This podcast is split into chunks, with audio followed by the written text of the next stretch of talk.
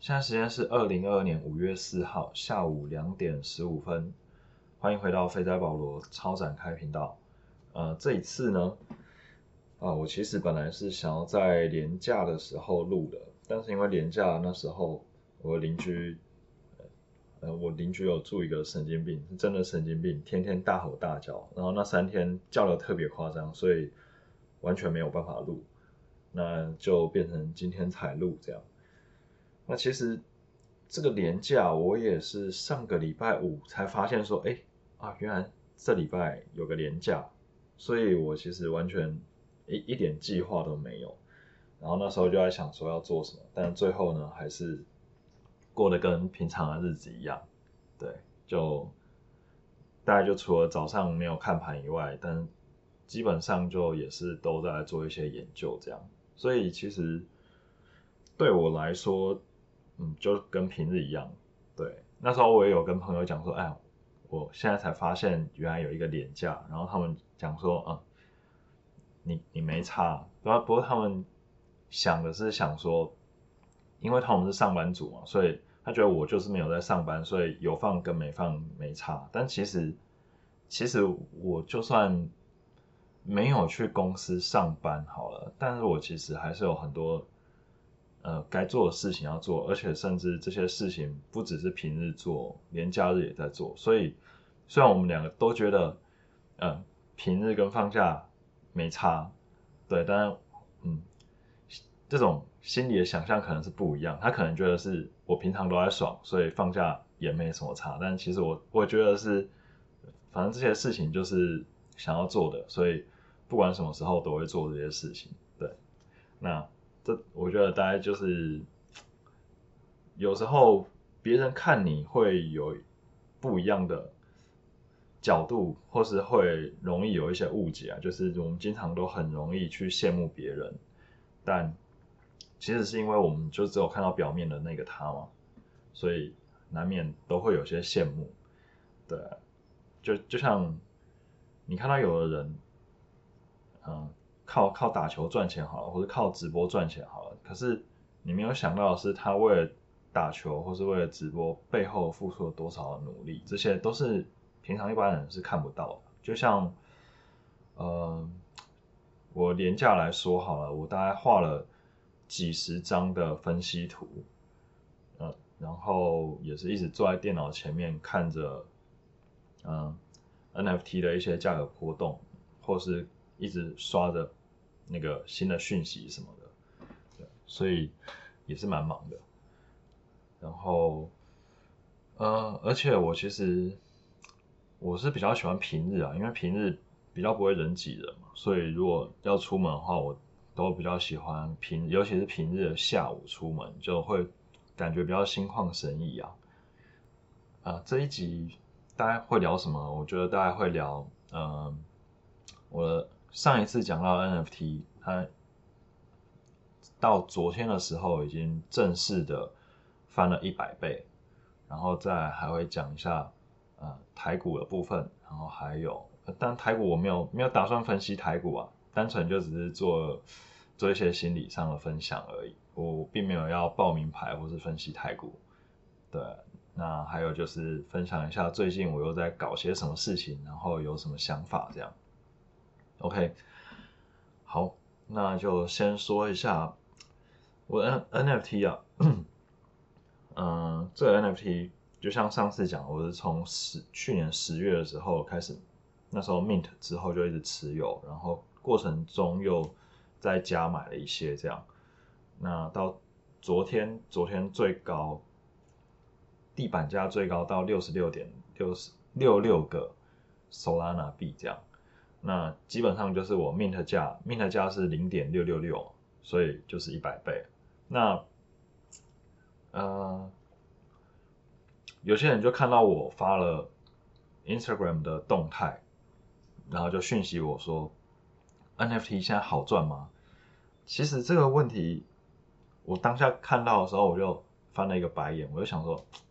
这我要怎么讲？我要讲好赚吗？我其实并没有觉得。我我并没有觉得 NFT 好赚，然后后来我我跟他聊一下，我我的想法是说，我觉得，嗯，就是你要投入时间跟精力，你才有办法，你才有办法赚到钱。那要说好不好赚，其实是很见仁见智哦，因为对每一件事不同的事情投入心力跟时间，并不是每个人在心理上面的感受是相同的。比如说，我喜欢，哦，像我昨天有去跑步，但是我其实。不太喜欢跑步，我觉得跑步就是一件很无聊的事情，就是就觉得身体一直在震动，然后又又有点喘，那不知道为什么，就是就是一直跑而已，好像很无聊。可是《阿甘正传》它里面不是跑得很爽吗？那我自己就是比较喜欢打篮球，就是就在运动的时候会会希望是有趣一点运动。所以对我来讲，打篮球一个小时跟慢跑一个小时，这种投入就是不一样的。虽然都是一个小时，可是心情、精神上面的投入就是完全不一样的。那你说 NFT 好赚吗？我自己投入在研究还有融入社群里面，我是觉得蛮开心的。所以，我对我来讲，我会觉得是我做开心的事情。然后又可以从中获利，这样，那我觉得每个人他必须要找到就是什么事情是让他可以喜欢、让他可以热衷的，因为只有当你热衷某一件事情的时候，你才有办法完全忘记就是时间，就才有办法进入心流的状态，然后才有办法真的很专注在某一件事情上面，并且把它做好。以前。小时候经常都会听到有人讲说，就是这是争议很久的问题嘛，到底你要做赚钱的事情，还是要做喜欢的事情？就是你要你要追逐梦想，还是追逐面包之类的这种这种这种辩论？但我觉得就是看长期跟短期啊，如果如果。你只是要短期赚一个很快的钱，比如说，你只是想要先存个一百万、两百万，然后你要去做你真正想要做的事情，那么你朝着你想要赚快钱的方向去做，我觉得是也合理的嘛，因为反正你不需要忍受太久，你就算去跑船，去当什么抓帝王蟹的呃渔夫好了，可能就是。一两年你就可以累积一笔可观的收入，之后你再去做你想做的事情，我觉得这是很 OK 的嘛，因为你就是忍受一两年，或是你签下去当自愿意，不知道签几年这样，然后之后你去做你想做的事情。但是如果说你是要投入你往后的整个人生，但是你却选择了好像可以赚钱，但是你做了又很不快乐的事情。这我觉得风险就很很大，因为为什么呢？因为当你选择你要投入了下半辈子，可是你做的这件事情是当下有高收入，不代表它未来是持续高收入的事情。就像很久很久以前有一阵子，可能就风靡了葡式蛋挞，所以就突然很多摊贩跑出来卖蛋挞。那但是它并不是持续嘛，所以。这种就适合赚快钱的人去赚赚一波，然后再再转去做别的事情。可是如果你说你本来就不喜欢做这件事情，然后你要去你要去卖，结果你刚好卖到尾巴，然后就被套牢了，没有赚到钱，然后又可能有负债还是怎样的，要你继续做下去，你可能也做不下去，因为你就等于是一直痛苦，一直痛苦，一直痛苦，所以。很多人在求学的阶段都会想说：“哦，我应该要选择我喜欢的科系，还是要选择赚钱的科系？”经常是你选择什么科系，跟你未来往什么地方发展是没有直接的关联性的嘛？所以，所以这就等于是在你嗯这个前提上面就打一个大问号了。对，那那在接下来假设假设你真的读了什么系，然后未来就会做什么事情的话，那。我还是觉得你应该要选择你真正想要读的系，这样你才读得下去，在其中才可以获得到更多的东西。如果你都只是泡在一个不喜欢的环境下面，你的吸收也不会好，心情也不会好，你就就会整个非常的忧郁啊。怎么会扯到这么远呢？哦，对，主题是 NFT 好赚吗？我觉得，对啊，就是相对来说啊，就是每个人都一定会有喜欢热衷的事情。那 NFT 这件事情，就是相对其他其他过去的传统产业、传统的领域等等的来说，因为它是一个新的领域，它等于是一个蓝海，所以当当我们投入同样的心力在这里的时候，它给我的报酬是相对好的，我只能这么说。但如果你不喜欢做研究，你不喜欢融入社群，那其实你可能是赚不到钱，而且还会赔钱。因为那个朋友就跟我讲说，我我听我很多朋友讲说，他们都买了一堆，然后都套在那。那我就跟他讲说，嗯，我也是。有买过归零的项目，而且不止一个，也是也是有买过一些归零的项目。但是如果说你满手全部都是套牢或者归零的项目，那我觉得就是大有问题啊，因为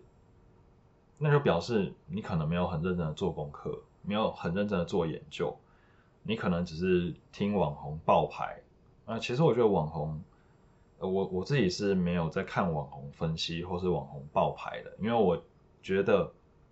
当网红爆牌的时候，可能就差不多了。像是大概前几个礼拜，就看到很多网红开始推那个 Crypto.com 的信用卡，嗯，应该说不是信用卡，应该是 Debit Card，那个叫什么？有类似 Visa 金融卡，就是你要先储值一笔钱进去之后，你才可以刷，就是圈存的这个金额这样。那因为啊，其实这张卡很久以前就有了，然后它就是。嗯，刷卡的回馈是相对来说高很多。那但是前阵子网红爆爆爆爆爆之后呢，嗯，刚好就在年假的时候收到一封 email，就讲说哦，这些信用卡全部的回馈都要都要砍，然后还有包含了质押的奖励也会被砍，所以就想哦，这真是蛮蛮刚好的呢。网红报一报，大家办一办卡，然后都质押质押一些钱进去之后。就开始砍质押的回馈，砍砍那个刷卡的回馈，而且是大砍哦，从大大概砍了七十五趴，五十到七十五趴，对啊，所以我就觉得，嗯，这个套路管是非常的深的。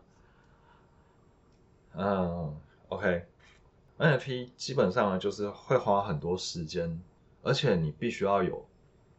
我觉得很重要的是你必须要具备探索的能力，就很多。新手会问说：“嗯，我要怎么从 NFT 赚钱？我呃，可以教我怎么从 NFT 赚钱吗？然后你都怎么看讯息的？有没有一个类类似什么公开资讯观测站，还是什么一个？就呃，人们会想要找一个最简单的捷径啊，会希望看一个哦，类似布告栏，把所有重要可以赚钱的资讯全部都放在里面。”的的这种地方，可是怎么可能会有这种地方呢？就是我我我就讲说，呃，我基本上看每个 NFT 都是我会我会去他们的网站看，看他的 roadmap，看他的网站，看他的团队，然后也会加入 Discord 去看，嗯，这个 Discord 社群的经营状况，就是。因为你知道，你看团队是要看说这个团队靠不靠谱，然后他们有什么经历，然后它组成大概是怎样。那你要看他的 roadmap，就是看说，嗯，这这个项目到底是想要做什么嘛？然后到底他是写真的还是写假的？这个我觉得就就很 tricky 啊。他并不是说我我随便教你几招。你就马上看得出来，不太可能。就像就像财报，你也不可能说，你可以教我几招，然后我就可以分辨出这个财报的真假，还是就是我以后看财报买股票都赚钱，这是绝对不可能的。就像，呃，每个人都有上微积分，每个人都有上数学课，每个人可能都有上上过微积分，或或三角函数好了，国中、高中。有上过三角函数嘛，但是并不是每个人都考一百分。这个这个举例应该很容易理解，就是有有些原理在那边，你必须要把它弄懂，但是其他还是要靠你自己的一些应变能力，并不可能说就是你学了什么，然后就是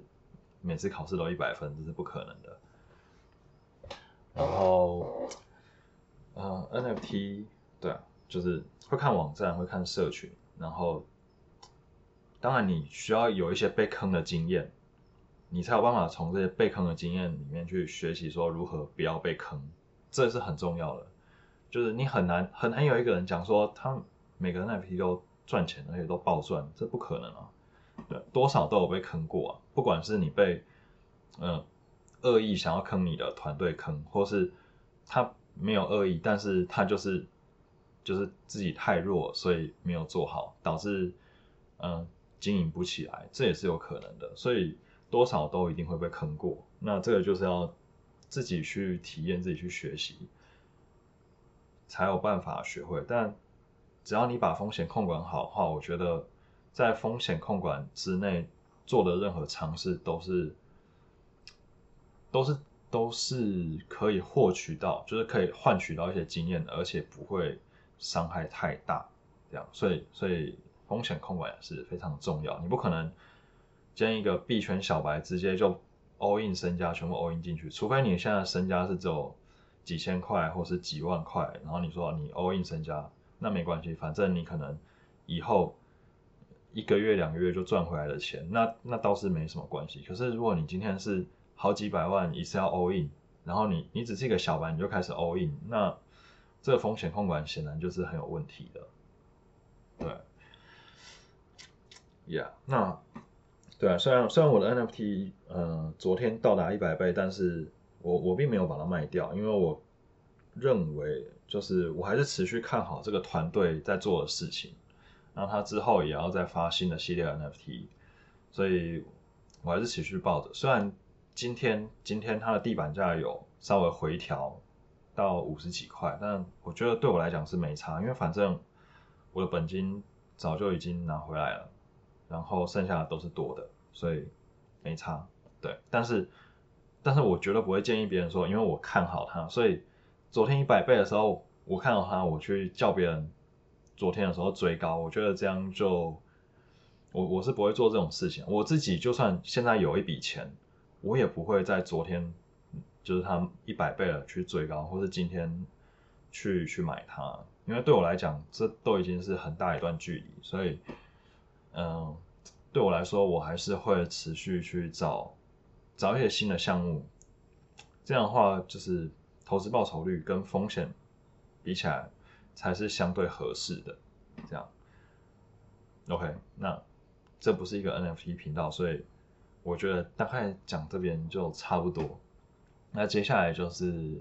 分享一下台股的部分。我四月台股，四月台股简直就是爆赔的状态，惨赔了大概十万十万左右。对，那其实你当你说你在你现在是没有工作，你是专职做交易的时候，就是。不同不同的人也会对你有不同的想法，就是像别人问我说我在做什么，我都想说我是睡公园的，那他们就会觉得说啊，通常没有工作的人就是财富自由才会没有工作，但但其实并不是这样，我应该之前有讲过，就是没有人规定说财富自由之后你才可以做什么，这一切都是选择，那那对，所以但家人就会。家人可能就是又又是从另外的角度，他会想说啊，你怎么一直赔钱？你又不会赔到破产，然后就是败光所有自己赚的钱这样。那，Yeah，Anyway，我觉得都是都是过过度过度极端的想象，都是过度极端的想象。那反正就是自己知道，赔钱本来就是一个必经的过程啊，不可能有人。做交易是不会赔钱的。那我觉得最重要的是你从你从失败中学到什么，然后怎么怎么检讨，怎么改进，这才是最重要的。那嗯，就像像我的家人可能从小就会灌输我说，股票是很危险的东西，千万不要碰。那为什么为什么他们会这样讲呢？因为他们自己或是他们的朋友就是做股票亏了很多钱嘛。但所以所以，我小时候其实是这样子的 mindset，直到后来我认识一群人都是靠股票赚了很多钱，我就彻底颠覆我的三观，然后重新去思考为什么会这个样子。那其实就是就是我觉得你时间花在哪里，成就就在哪里，然后。你必须要有办法从，呃，检检讨检讨自己犯的错误，并且去想怎么改善它，这才是最重要。但是其实，嗯，就就回想父母认识的这些人，可能都是一般的上班族、公务员还是什么东西。那这些人，你就说，嗯。他有他有认真的做研究吗？他说有，很很认真，都会看报纸还是什么？我就想说，嗯，这样叫做很认真吗？就是我觉得很大的问号，超级大的问号。对啊，那就是每个人对认真的定义不同啊，每个人都会觉得自己很认真，可是到底这真的是认真吗？然后这是对的方向吗？其实都很有待讨论。那就会发现说，哦，这些为什么他们会失败？因为就是他们第一个，他们可能就是用错误的方式，然后又又不会检讨。比如说他们赔钱了，就继续就就熬单，继续抱着，越套越大。可能宏达店从一千块包下来也是有可能的。就是认错本来就是一件比较困难的事情，而且很多人都做不到。所以为什么在交易市场很多人会赔钱，就是因为没有人想要。认错都觉得说我就是看对了，这这只股票就是会涨，所以反正我就是一直抱着，抱到它涨为止，就是要抱到现实符合自己的期待，来证明说自己是对的。就很多人都是这样的心态，但是不愿意就是承认自己的错误，所以很多人都会失败。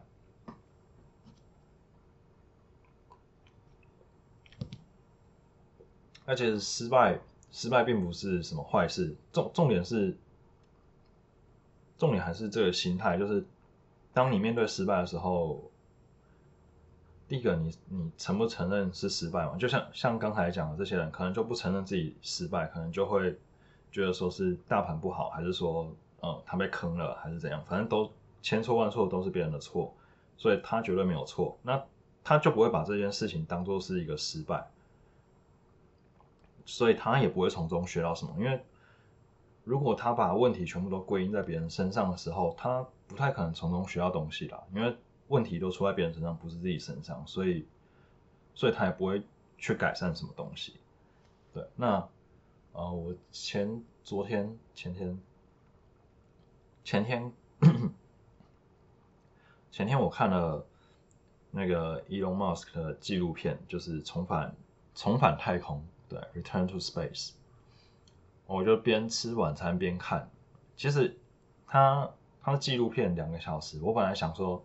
，OK，我可能看个一小时左右，然后下一次吃下一顿饭的时候再看。可是因为呃实在是太好看了，所以我就一口气把它看完。我觉得，我觉得 Netflix 拍的纪很多纪录片都还不错，甚至是应该说。Netflix 的原创电影很多都拍的很烂，然后他的纪录片反而都拍的很好看。那他的影集我觉得也还 OK 啦，纪录片拍的也都不错，就是电影拍的很烂而已这样。所以呃，也是也是蛮推荐大家去看这一部纪录片的。然后从中呢，他也讲到就是嗯，SpaceX 的精神，SpaceX 的精神就是拥抱失败啊。他们就是跟很多公司不一样，很多公司就是失败了就责备你嘛，然后出问题了就，嗯，就找个战犯来骂一骂，减薪这样子还是什么，就是这这是很常出现的，不管是在，呃，不只是在公司啊，就在台湾，你看政治也是一样，出了什么事情，反正就是找找一个人出来骂一骂，然后下台还是怎样就结束了，那。这些其实，嗯，都很难带来实质上面的进步，因为就等于说，你就是把这个把把问题归咎在一个人身上，然后认为说只要没有这个人，世界就会变好，但实际上并不是这样的。很多时候可能是体制上面的问题，可能是流程上面的问题，或是法规上面的问题，这些都是有可能。但是你把它全部都限缩到一个人身上，然后说哦，这个人下台，然后就结束了，那等于对，就是完全没有什么屁用。那在很多公司也是一样，就是呃，一个任务失败，那就讲说哦，失败失败，写检讨报告，检讨完之后，就就是那个检讨报告可能也是随便敷衍了事，然后就只是给上面一个交代，然后交代完之后就继续下一个。那这样的话其实也是没有从错误中学习。然后，甚至很多很多人是会逃避失败的嘛？比如说，哦，投资股票亏钱，亏了一次，亏了一个月，还是亏了多少呃 percentage，然后就觉得说啊，就就是失败，然后就不想再碰股市了，这也是有可能的。对我也是有朋友，他是他在以太币两百诶四百四百多美金的时候。买，但是后来因为急用钱就把它卖掉，就现在看到已经变成大概两千七到三千左右这样。还要说啊，加密货币是个伤心的伤心地，所以他决定就是不再看加密货币了这样。所以如何面对失败的这种心态，会影响到你后续的发展吧？那像。呃，Elon Musk 他当时赚了一笔钱，一亿美金，然后全部砸到 SpaceX，这件事情是非常非常夸张、非常难得，我不知道该怎么去形容这件事情。就是因为当时的这个时空背景，并不是说哦，他知道他一定会成功，也不是说他前面有很多的成功案例，因为。就是之前呃纪录片里面有讲到啊，从之前一九七几年嘛，就是哎还是什么时候，我我忘记那个年份了。总之就是有有段时间就是火星火星不对不是火星火箭发射一直失败，然后出一直出问题什么的，造成人员伤亡之后呢，NASA 就不太敢。再碰就是关于上太空、上上月球这件事情，所以虽然人类很早就上月球，但是中间有将近半个世纪，将近有半个世纪没有任何的进展。也就是说，哦，就是就是一个很大的失败摆在面前。所以我所以我猜那时候 NASA 的预算可能也有被美国的政府砍，这也合情合理嘛，就是反正就是出包了，你就预算被砍，然后呃。做得好，你可能预算就加这样，所以，所以那时候就是整个整体环境对于这个产业或者对于这个科技是不看好的。然后就是当他把钱砸下去要做 SpaceX 的时候，也是一堆人就是唱衰他，甚至是他尊敬的这些以前的太空人也都唱衰他，然后。那时候访问伊隆马斯，他有讲到，就是他觉得就是非常的难过，而且伊隆马斯在讲这些话的时候，他应该是眼中有有泪水在打转的那种感觉。他觉得啊，他以前很尊敬的这些太空人或是相关的人，居然就是出来反对他，并且。就是不看好他，他觉得非常的非常的受伤啊，因为他是受到这些人的启发，所以想要来做这件事情，结果反而被这些人泼冷水，你知道那种感觉吗？就像你，你因为某某个偶像，所以你做了什么事情，就这个偶像跑去嘲笑你，就就差不多这种感觉。那嗯，还有像是。像特斯拉刚开始的时候也是被巴菲特唱衰啊，但是最后最后特斯拉也做起来了，SpaceX 也做起来了。当当你想要做一件有意义的事情，或是很厉害的事情的时候，你一定会遇到很多的挫折哦，不然这件事情做成功就不会厉害了，或是不然很多人就会做成功这件事情了。那对啊，为什么为什么其他人都失败？因为因为它本来就有它的难度在，所以就像股票投资好了，为什么？为什么就是赢家只有少数，然后其他人都输家？就是很明显的，如果如果股票投资、股票交易这件事情是简单的话，那大家可能都不用上班，可能都来做交易就好了。为什么只有少数的人可以做交易存活下去？就是因为他必须要克服很多的失败，很多的心态上面的挫折，然后还需要克服。外在的环境吧，就是其他人的眼光或者其他人的闲言闲语等等的。就像你看，呃，你看 Elon Musk 当初是扛了多少看衰的言言论还有眼光去做这些事情。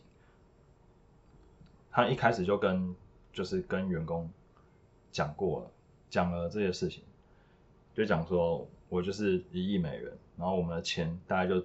可以撑两年，然后让你们发射三次，如果失败了，可能就失败。所以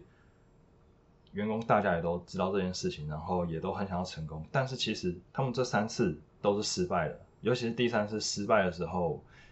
对于不止对于对于 Elon Musk，对于所有的员工都是非常大的挫折，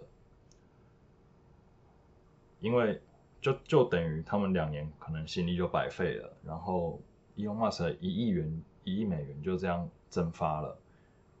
什么都没有。不过还好，就是那时候虽然第三次失败，但是后来他又搞到了钱，于是又继续第四次。但在第四次的时候，他们终于成功，然后成功了之后，就接到 NASA 的十五亿美元的订单。所以在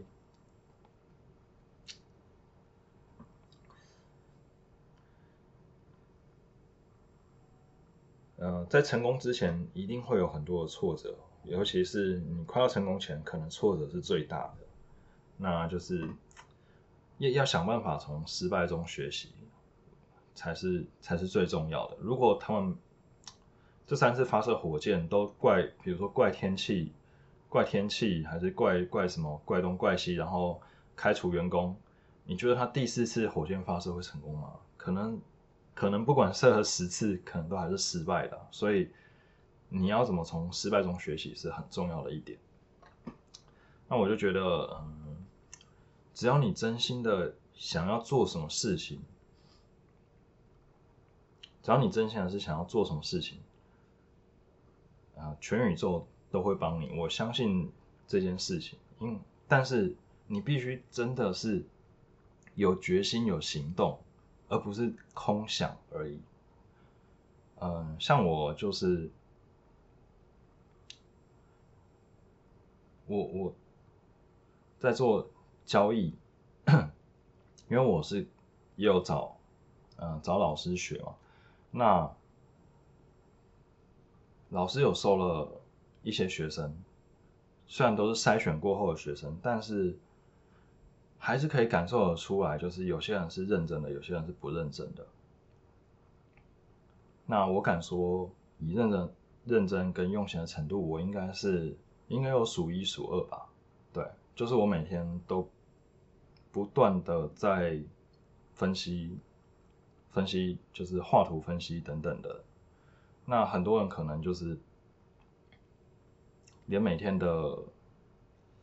简单的作业，比如说挑股，可能都没有做，或是，嗯，你连甚至是连上课教的也没有复习。那我觉得就是，可能大家都想要赚钱嘛，大家都想要从交易里面赚钱，可是都只是想而已，并没有什么行动啊，也没有什么决心。所以可以从老师这边获得的东西，就会就会是不一样。比如说我就是一直不断的画图分析，那我就。丢给老师，他们就，哎，他们看到你这样的认真，他就讲说，OK 没问题，你你画多少张图，我就改多少张图。那我就可以从这些 feedback 中获取到更多，学习到更多的东西。就是跟如果如果是一个不主动的人，他也没有做这些分析，也没有丢，也没有也没有丢问题或是任何的反馈的话，那他。他获得的可能就只是上课教的东西，甚至更少，因为他也没有复习，可能会忘记什么的。那我觉得，当你要专精什么东西的时候，你一定是要不断的去去想，不断的去思考，并且串联起来。串联就是串联就是从从各个角度去。然后怎么说呢？从各个角度去串联起这个理解吧。不知道这样讲会不会很抽象？就比如说，呃，我在学，在做交易的时候，有一些感受可能没有那么强烈，但是当我在 NFT 市场看到某些价格的波动，或是成交量的波动，还是呃买卖价格的变化的时候，我突然就可以感受到说，哦，为什么就是在在金融市场会是这样的运作？什么时候是卖压出现的时候？然后什么时候是激情出现的时候？然后什么时候该做什么动作？就是。你当当下你就从 A 理解到，我原来 B 是这么一回事，然后可能再从 B 去了解说，哦，原来 A 是这么一回事，或者甚至延伸到 C 原来是这么一回事，就是一个串联跟类推，让你去更好理解。嗯，之前有听一个一个说法，就是应该不是说法，应该是研究啊，就是讲说，其实当你有些人会觉得说，哦，你要学很多国语言是非常困难的，因为不同的语系可能还会打架还是什么。但其实，呃，研究指出，就是当你学的语言越多，后来是越来越轻松的，因为很多其实是可以互相关、互相串联、互相关联，或是互相推演，然后会让你后续就是学语语言越来越快、越来越容易这样。那我觉得这不管在任何的知识上面都是类似的，就是它是一个网状的学习吧，网状的网状的学习，对对，网状应该可以这样讲。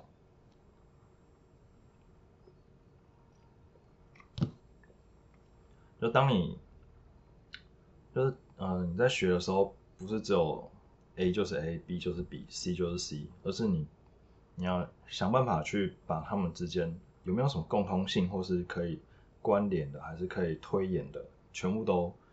就是想来想去，想来想去之后，你会更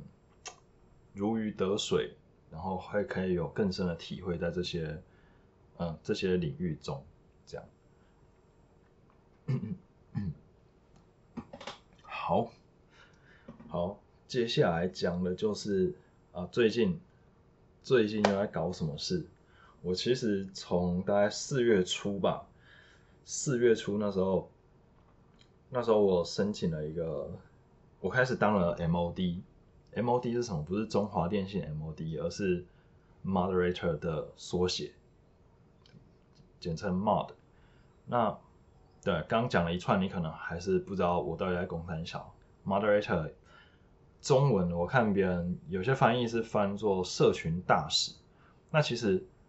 你可以把它想象成一个 GM 的概念，有点像 GM 啊，在游戏里面 GM，那 MOD 是在 Discord 群组里面的 GM，你可以把它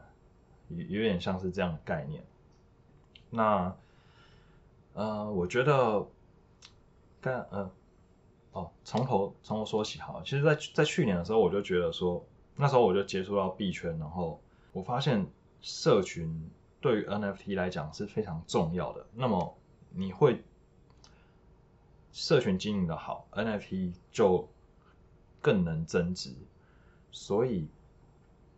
那时候我发了一篇文章，就是在讲说未来就是社群，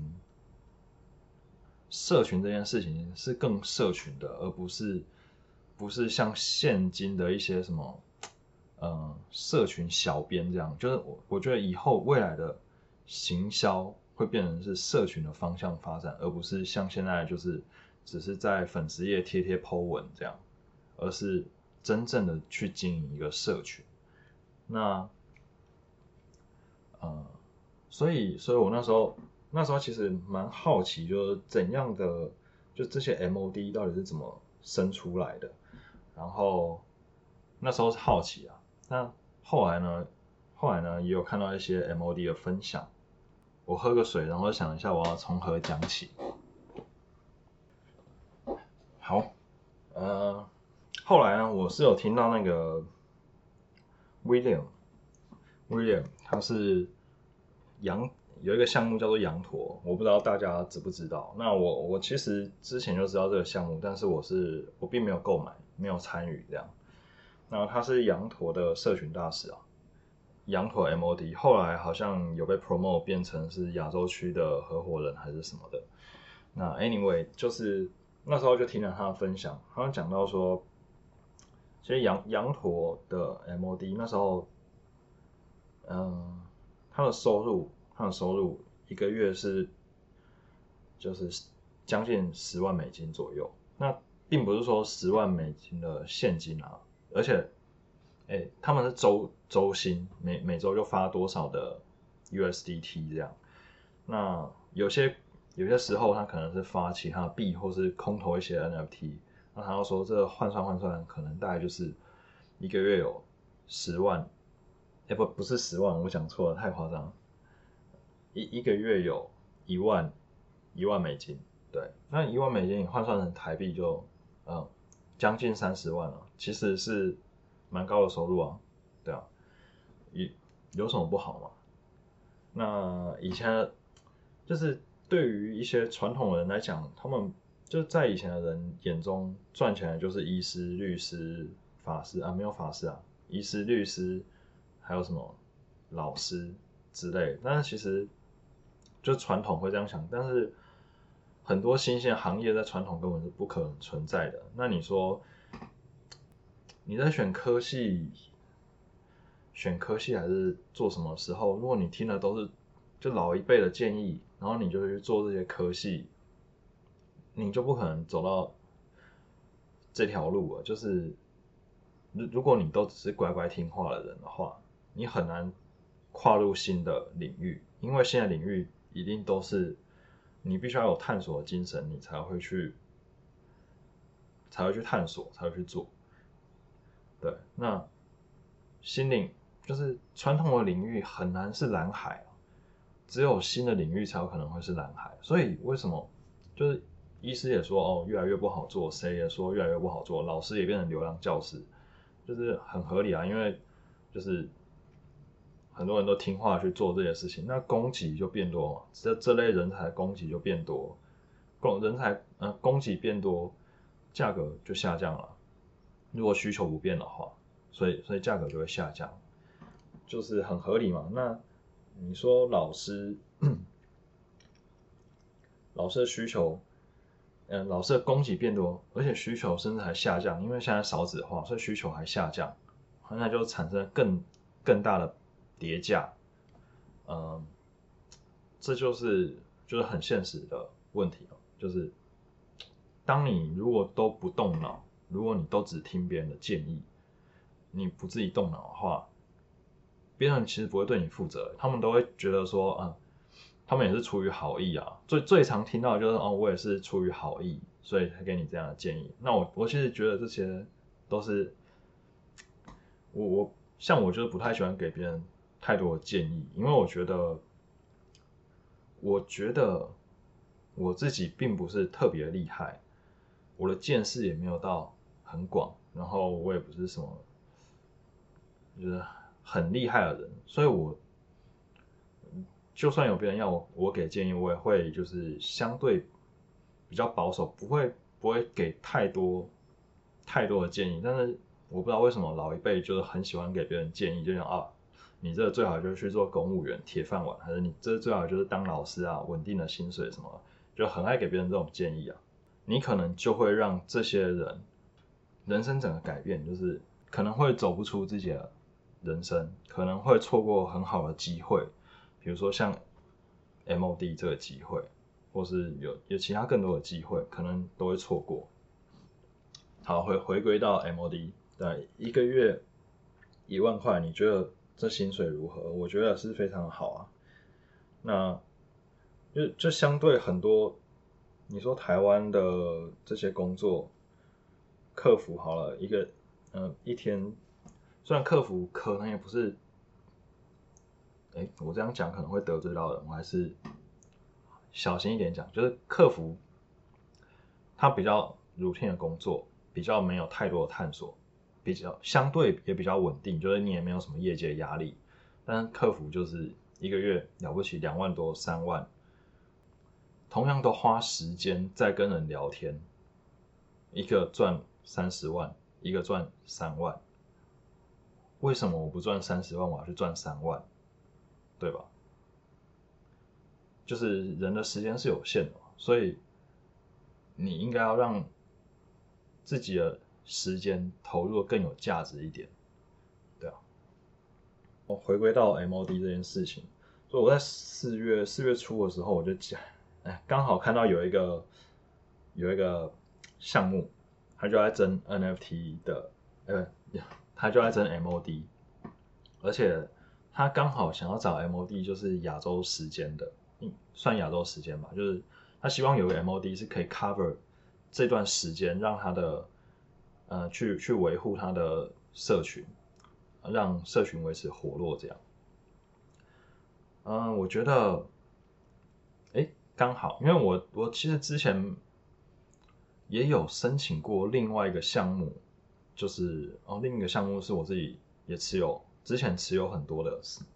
我之前大概有十五只 Wise Cats，那时候呢，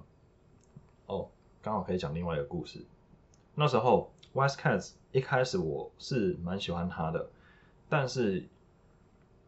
那个团队我觉得很不会经营社群，然后。就是搞得袅袅的。一开始啊，我我看他的他的 founder 是一个就是做做投资起家的。那他投资不是金融交易啊，是那种创投的这种投资，他是做创投的。OK，所以我就想说，哎，看看他玩什么花样，这样就啊发现干他不太会经营社群，社群经营的很差。然后后来那时候我就想，干我这十五只是不是要归零了？这样。呃，而且很多人都很失望嘛，因为就是觉得啊，这社群好烂哦，然后就是价格又一直跌，所以很多人就割肉，把自己当韭菜割，也就经常发生的事情啊，所以很多人都割掉了。然后直到有一天，他又宣布说，哦，呃，有新的人要来接手这个项目，就是他。原本的 founder 把这个项目卖掉了，卖给新想要就是想要经营的团队这样，于是呢新团队就进来，然后我这时候就看到一个曙光。那其实，在旧团队的时候，在旧团队的时候，我就觉得他社群经营的很烂，所以我那时候我我讲说我想要当 MOD 来让社群就是变好这样，因为我又跟他讲说，我觉得社群是很重要的，如果没有好好经营社群了。你看现在的 MOD 有几个，然后就是好那时候 MOD 好像有六七个，结果线上聊天一个人都没有，然后问问题也没什么人在回。我就想说，这些 MOD 都在干什么？就是他们是怎么当 MOD 了？然后或是那个什么 Community Manager，好像也没有发挥什么任何功用这样。对我那时候就直接呛，我就想说，我不是我不是其他项目方的人，然后故意来唱衰你这个项目，我自己就买了很多嘛。但是我觉得就是恨铁不成钢的这种感觉，那我我可以我可以来当 MOD 啊。然后我就跟他谈了一下这样，但是就是那时候就觉得这哦这个方的这方的给我感觉就是他真的没有想要经营，他就只是想要卖掉而已，就就真的是一个创投的心态，就是他投资一个东西，然后把它卖掉，他经营一间公司把它卖掉这样。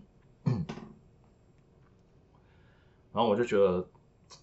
我我提议之后，其实他给我的 feedback 也都回的非常的慢，然后我就觉得，就是如果我要当 MOD，我至少也要知道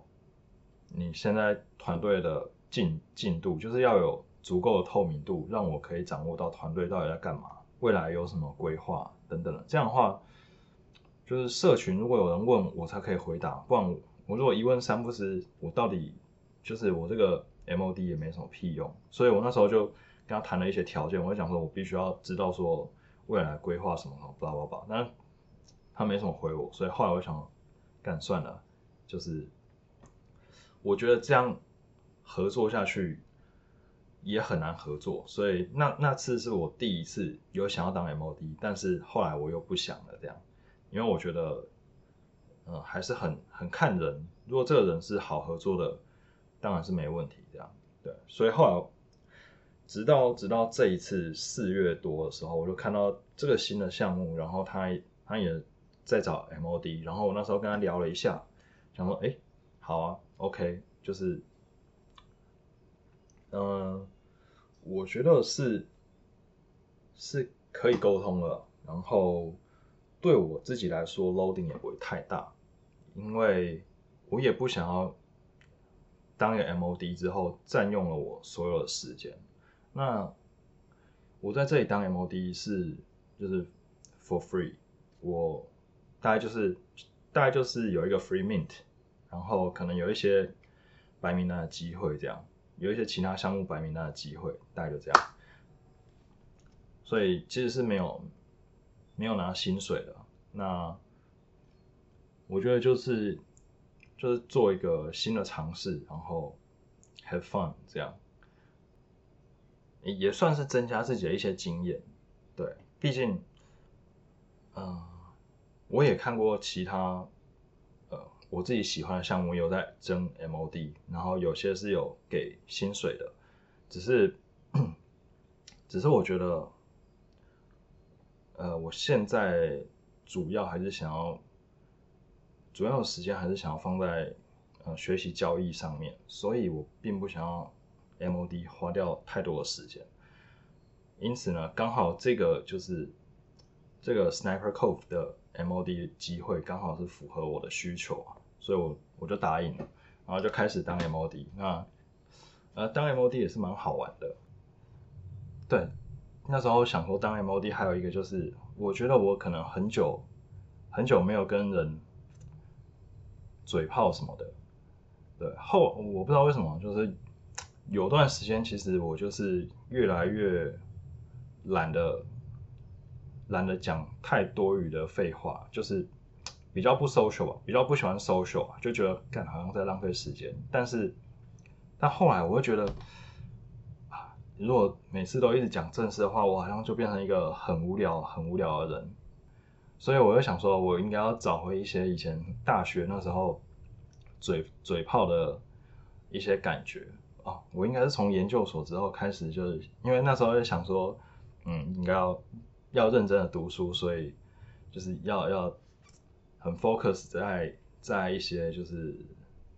有有意义的内容上面，所以就很少比较少讲干话，比较少嘴炮这些。那后来就觉得啊，这样的。我好像变成一个很无聊的人，这样。虽然我的生活不无聊，可是就是讲话就好像太太严肃，所以我就想说，哎，这刚好也是一个机会，就是来重温一下那种嘴炮的感觉。所以就开始在上面，就是也会跟社群的人嘴炮，然后举办一些活动，举办一些 game night 之类的。其实我一开始在前面大概两三周吧，我是。比较紧绷的，因为那时候就觉得说啊，刚开始就是就就对自己要求可能比较严格吧，因为想说，因为我是新的，所以就就比较紧张一些。那那时候我就是从一收盘之后，我大概就会一直顾着社群，除了吃饭、睡觉、洗澡以外，可能都是在顾着社群。那后来我就觉得说，嗯，其实也是有点花掉太多的时间，所以最近几天我就开始慢慢的比较比较放松一点，就是啊，有时候会进去聊天，但是并不会一直顾在那边，因为我觉得还是想要，就是像刚才讲的，我应该要再把时间调回来给学习交易上面，所以。呃，那那我觉得，我觉得 MOD 这边的体验，这边的经历，就是已经有已经有一些经验了。然后后来，呃，接下来我应该可以更好的去调试这之间的配合，呃，调试这之间的比重这样。最后一个，最后一个想要讲的是，其实新兴的行业啊，那新兴的产业就是区块链的产业嘛。那里面我觉得有两个角色。都是可以赚到钱的。第一个就是刚嗯刚才讲的 MOD moderator，然后第二个是区块链的工程师。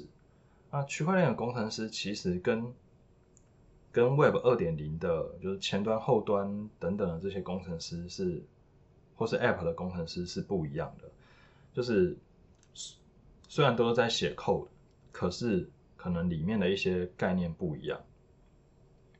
那现在的市场也也是很缺区块链的工程师，因为这个蓝海市场刚开始，所以很多人都呃很多业主都想要切入这一块。那尤其是像最近 NFT 红了嘛，所以呃一些传统产业或是餐饮业还是什么的，其他一些旧产业都纷纷想要跨入，就是 NFT，然后想要发这些 NFT 或是跟 NFT 扯上关系。那这中间就会啊，或是或是戏剧娱乐产业也都想要跟 NFT 扯上关系嘛？那这就会需要很多工程师去写 code。对，然后嗯，那我觉得这两个比啊，其实其实一个 NFT，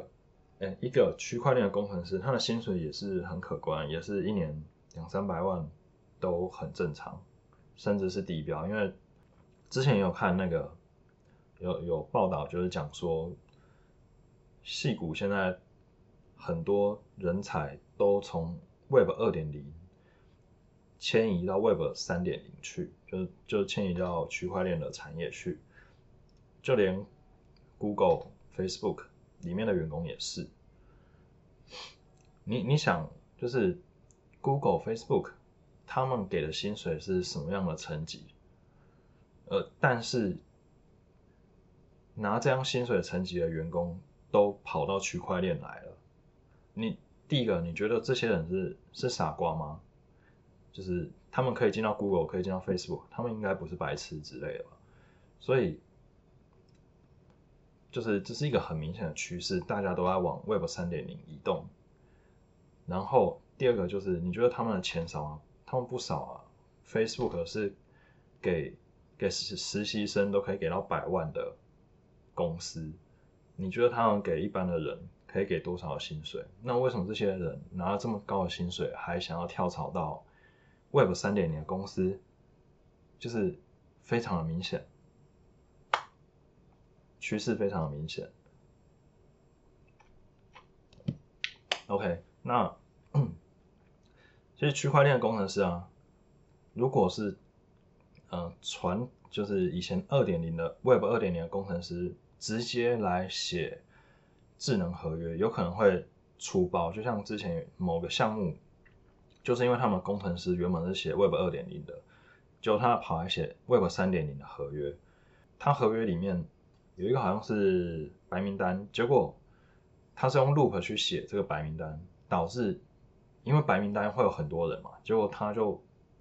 这份合约就会一直去算，把把前面算过的人全部都算进去，所以到最后这个中间的 gas fee 运算的费用就会爆高。gas fee 是嗯，就是当你在区块链上面执行任何一个动作的时候，你都需要付给帮你运算的这些矿工的一笔。手续费，那智能合约写的好的话，这笔手续费就会越少，因为如果这个合约是越简洁，需要计算的部分就越少。但是像刚才讲的那个工程师，他就把这份合约写成一个史前巨兽，就算下来，我靠，这个瓦斯费超超贵，可能都报到很很长时候啊，你会看到在以太坊上面的低价的 NFT 项目，它的 gas fee，嗯，瓦斯费都甚至超过本身的费用，那我就觉得就是很瞎，所以我也很就是不太喜欢以太坊上面的 NFT，就是因为上面嗯，除了 gas fee 本身就贵以外，如果又是很瞎的工程师写出来的，那就更瞎了。所以我我目前就是比较少碰以太坊上面的亚洲项目，也就因为这样。才可以显得出，就是区块链的工程师跟 Web 二点零工程师本身是有区别的。那他们比较懂得那个链的属性，然后还有就是智能合约该注意的地方。MOD 刚才讲说一个月一万，那个是嗯，就是头部项目，嗯，就是一个一个世界级的好的项目，可能是有。一个月一万美金，但是并不是说平均薪水是一万美金。那，嗯，平均薪平均薪水有多少？其实这也很难讲。那我觉得蛮大一部分跟 MOD 可以带来的，他他经营经营社群的能力如何，跟他沟通能力如何，还有他谈判能力如何。都都有关系啊，因为这个还没有市场定价，所以我觉得谈判能力就相对的重要。OK，干，我怎么一直漏东西？好，就是其实 MOD 跟区块链工程师，他们有一有一个好处就是，当他熟练的时候，他他是可以以接案的方式来接 case，也就是说，这个 MOD 他兼一个 project，假设是五万好了。他也可以同时兼两个 project 的 MOD，那他就是十万。他也可以兼三个 project MOD，那就是十五万。那可是他要做的事情其实就是一样，他可能是都是固定某段时间要在线上跟人聊天，或是解答问题等等的。那假假设他就是固定每天中午十二点到晚上十点要要在线上值班好了，他熟练之后，他可以相同这个时段。可是他可以服务三个 project，那他就可以有三倍的收入。这是你在以往，比如说你在以往的客服是不可能嘛？你在一间公司当客服，你就只能在这间公司当客服。你要去别的公司，你就是离职然后再过去，你不可能同时身兼两间公司的客服。对，那那区块链工程师也是一样，就是他可以，呃，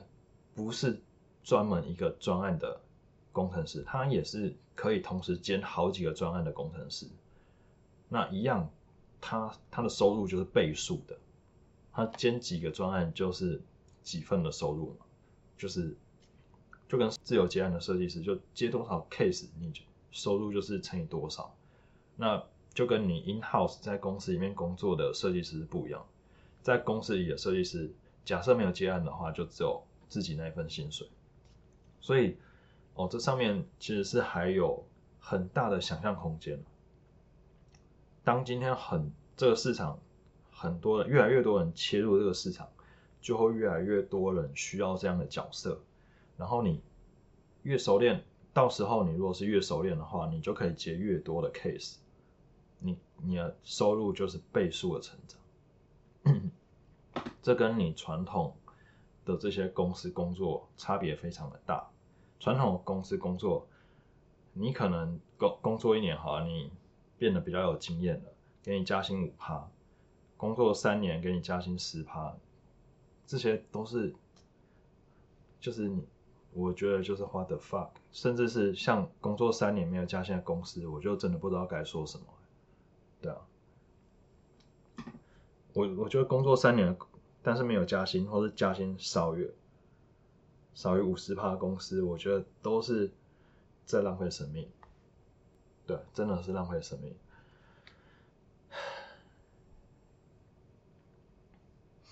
好，呃，那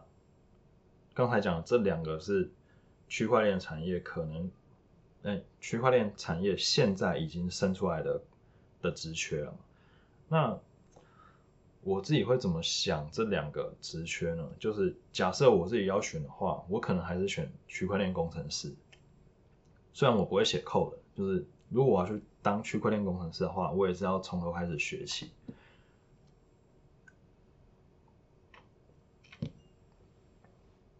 但为什么我选择工程师？假设他们两个一个 case 都是五万好了，就是我觉得，我觉得工程师是相对可以调配自己的时间的。就是我我接这个 case，反正我觉得给你一个日期，我在这个日期前，我不管我想要早上工作、晚上工作、半夜工作，都可以，就是很很 free，我可以自己掌握自己的 tempo。反正只要在 deadline 之前，我把东西交出来就 OK 了。可是 MOD 的话，就是，嗯，通常会需要就是每一天的某段时间固定在那边。虽然有时候你还是也是可以请假，还是请别人 cover 一下，但就会觉得少了这么一点的弹性。然后有时候有时候如果是跨国专案的话，跨国的项目，那他们也会看说主要的主要的呃 member 是分布在哪一区，那可能也会以那个区的时间来举办一些比较大型活动，那可能就是会用到呃你的睡觉时间还是什么的，就时间调配上面是相对比较不自由一点，然后再来我还有一一点考量就是。假设，好，假设你都不考量国外的专案，假设你英文不好，你就只能接台湾或是亚洲的专案好了。那这时候就会有一个问题，就是区块链工程师是刚需，但是 MOD 不是刚需。我必须要很老实的讲，就是因为 NFT 上架。想要炒作的人，他他还是必须要，不管怎样，他一定要有 NFT 上架，他才可以炒作。所以他一定会需要工程师去写出这个 NFT，不管写的好还是写的烂，不管嗯对，就就不管他的语法写的好还是写的烂，他都需要先去上架。所以这笔钱是业主肯定会出的，但是 MOD 就不一样。我其实不确定台湾有多少业主。会看中 MOD 这个职位，我不确定台湾有多少业主会认为社群很重要，就是这边我是打一个非常大的问号。对啊，我我其实就是在亚洲这边，我觉得目前可能我都还是蛮担心，就是不管是业主或是或是一一般的使用者，对于。整个区块链的生态的 mindset 是不是好的这件事情，我现在都还是一个问号。是不是就是对于区块链的 mindset 是不是成熟的，都还是一个问号。因为就是我不知道，可能是因为亚洲的人都是比较求一个很快速的发展，或是变现，还是怎样？Maybe。那但是社群的经营，并不是说两三天就可以做得好。我觉得这中间也需要很多的协商沟通，然后需要很多的默契培培养，才有办法把一个社群做做起来。所以如果说今天区块链工程师跟 MOD 两个要我选的话，我一定选区块链工程师，因为至少一个 case 就是一个 case。那我我只要完成这个 case，我就已经赚得到钱。但尤其是有些，哦，现在很流行量化嘛，所以就变有点有点像，因为像现在很多台湾公司里面的行销，可能不会被重视之类的。社群有没有可能更不被重视？更有可能，因为社群看到的并不是立即的变现，行销还有。某部分可能是立即的变现，比如说点击购买、转换这些，然后看到你的贴文之后有多少转换购买，这种立即的变现还还有一点量化指标在那边。那虽然这个量化指标，我觉得经常都是不一定不一定是好的，对，那可是至少它有一个量化指标，所以呃，老板可能会还会觉得它有一些贡献。可是 MOD 有什么量化指标？要要怎么去量化？我觉得这可能更困难。那如果没办法被量化的话，很多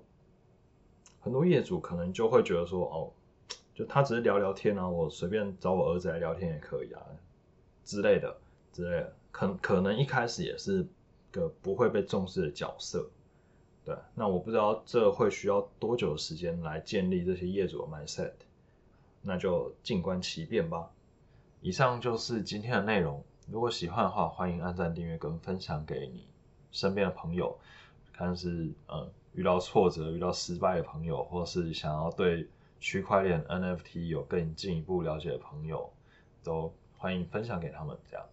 啊，我是肥仔保罗，我们下次见，拜拜。